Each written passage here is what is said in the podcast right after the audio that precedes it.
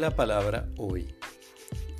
Cuando Jesús llegó a Nazaret, dijo a la multitud en la sinagoga, les aseguro que ningún profeta habían recibido en su tierra.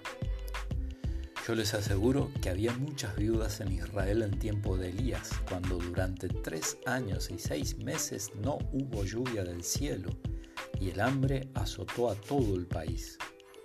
Sin embargo, a ninguna de ellas fue enviado Elías, sino a una viuda de Sarepta en el país de Sidón. También había muchos leprosos en Israel en tiempo del profeta Eliseo, pero ninguno de ellos fue sanado, sino Naamán el sirio.